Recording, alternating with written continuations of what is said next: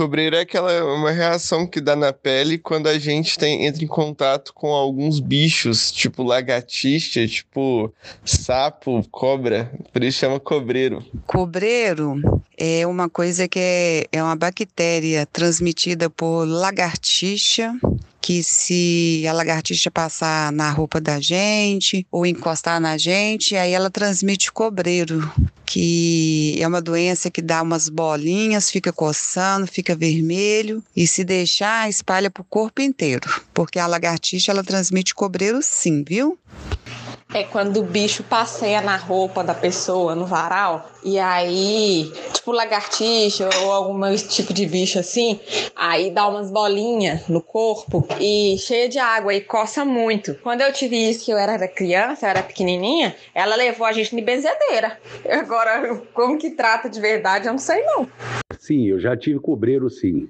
O que acontece? O cobreiro, ele é, pegava através de largatixa, pegava através de caramujo, pegava através de lesma.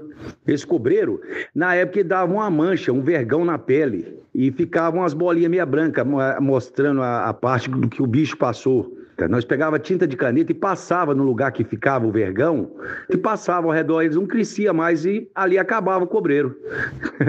entendeu? O cobreiro, sim, ele existe assim, realmente acho que tem ele ainda, entendeu? Mas na época tinha muito, entendeu? Pegava fácil, na minha época. Hoje eu tô com 49 anos de idade, eu acho que eu peguei umas duas, três vezes no máximo, quando eu era criança. Eu até nunca tive, não, mas eu já vi pessoas que tiveram. E aqui na rua tinha a dona Alzira, que ela era uma bezedeira. Então, todo mundo que tinha cobreiro, uma coisa desse tipo, e levava nela, ela benzia. Ela contornava assim, aquele tanto de bolinha, contornava assim com a caneta para não espalhar, e benzia com umas ervas lá, e a pessoa ia embora para casa feliz da vida, pensando que ia sarar, e sarava mesmo, né? Assim funcionava. Eu te corto coxo, colchão, sapo, sapão, cobra, cobrão, lagarto, lagarto e todo bicho de má nação, para que não cresça nem nobre o rabo com a cabeça. Santa Íris, três filhas tinha, uma se assava e a outra se cozia, a outra pela água ia. Perguntou Nossa Senhora que lhe faria, que lhe cuspisse e assoprasse que sararia. Cospe-se e assopra-se, ainda que simbolicamente. Agora, se terminada essa oração, faça um Pai Nosso e uma Ave Maria. E graças a Deus, e o cobreiro vai ser corado, com certeza, pode se fazer. Na minha casa tem um monte de lagartixas e eu deixo elas quietinhas no canto delas. Nunca nenhuma pulou em cima de mim, muito menos caiu. Na sua casa tem lagartixa, Lucas? Tem também. Vivem comendo os insetos, mas nunca caíram em mim com certeza elas têm mais medo da gente do que a gente delas. Bem-vindos ao sexto episódio do Microbios. E só para lembrar, eu sou o Lucas. E eu sou a Viviane. Juntos vamos contar para vocês se as lagartixas de casa são ou não perigosas, se transmitem ou não doenças. É curioso o tanto de gente que diz que lagartixa transmite cobreiro. O cobreiro é uma infecção viral, uma doença causada por vírus que provoca bolhas na pele. São bolhas que doem e podem ser muitas bolhas ou poucas bolhas. E essas bolhas podem aparecer em qualquer região do corpo. O cobreiro também é chamado de herpes zoster e é uma doença causada pelo mesmo vírus da catapora, o varicela zoster. E olha só, não tem nada a ver com a lagartixa. A lagartixa não transmite cobreiro. Esta doença aparece em pessoas que já tiveram catapora em algum momento da vida e que estão passando por situações de muito estresse ou que estão com o sistema imunológico enfraquecido, que é o que chamamos de imunossuprimidos. Por exemplo, quando estão com outras doenças, como a gripe ou o resfriado.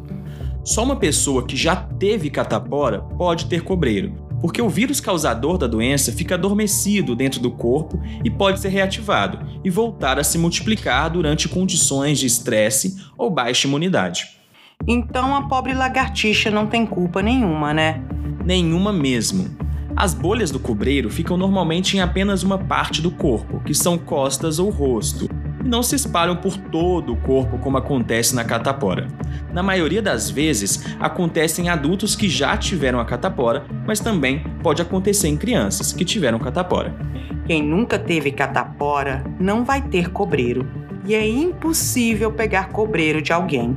Cobreiro não se pega, nem da lagartixa, nem de outras pessoas. Mas você pode pegar catapora e depois ter cobreiro se não for vacinado. A catapora, ou varicela, é uma doença infecciosa causada pelo vírus varicela zoster, como eu havia falado anteriormente. É altamente contagiosa e quem já teve deve estar lembrando que dá várias bolhas pelo corpo, cheias de líquido e que coçam muito. Era uma das doenças mais comuns da infância antes da vacina contra a catapora. A catapora é adquirida pelo contato direto com alguém infectado ou com o líquido que está dentro das bolhas que ela dá. O vírus fica dentro dessas bolhas, por isso você pega quando tem contato com esse líquido das bolhas. Mas só se não tiver sido vacinado. E quem pega pode ter febre, mal-estar, falta de apetite, dor de cabeça, além daquelas bolhas por todo o corpo. Depois que você pega catapora ou é vacinado, você desenvolve imunidade contra o vírus por toda a vida, mas ainda pode ter cobreiro. A vacina da catapora é dada gratuitamente para crianças aos 15 meses de idade, com um reforço entre 4 e 6 anos de idade. Mas se você não foi vacinado e teve catapora, pode ter cobreiro, que é tratado com antivirais. Existem receitas caseiras por aí para tratar cobreiro, mas não faça isso. Quer que eu corto? Cobreiro brabo. Cobreiro brabo. Aí eu digo assim, ó. Isso mesmo, eu corto cabeça e o rabo. Com água da fonte, o ramo do monte, o pó da iria, o nome de Deus e da Virgem Maria que com essas palavras seque o cobreiro que estiver atrapalhando. Vá ao médico e trate direitinho. Percebam só, nossa querida lagartixa de parede não transmite cobreiro. Mas será que elas podem transmitir outras doenças, Lucas? Precisamos ter medo? Os répteis, como as lagartixas, podem sim transmitir doenças, como as infecções pela bactéria intestinal Salmonella, que causa diarreia e que pode ou não ser grave.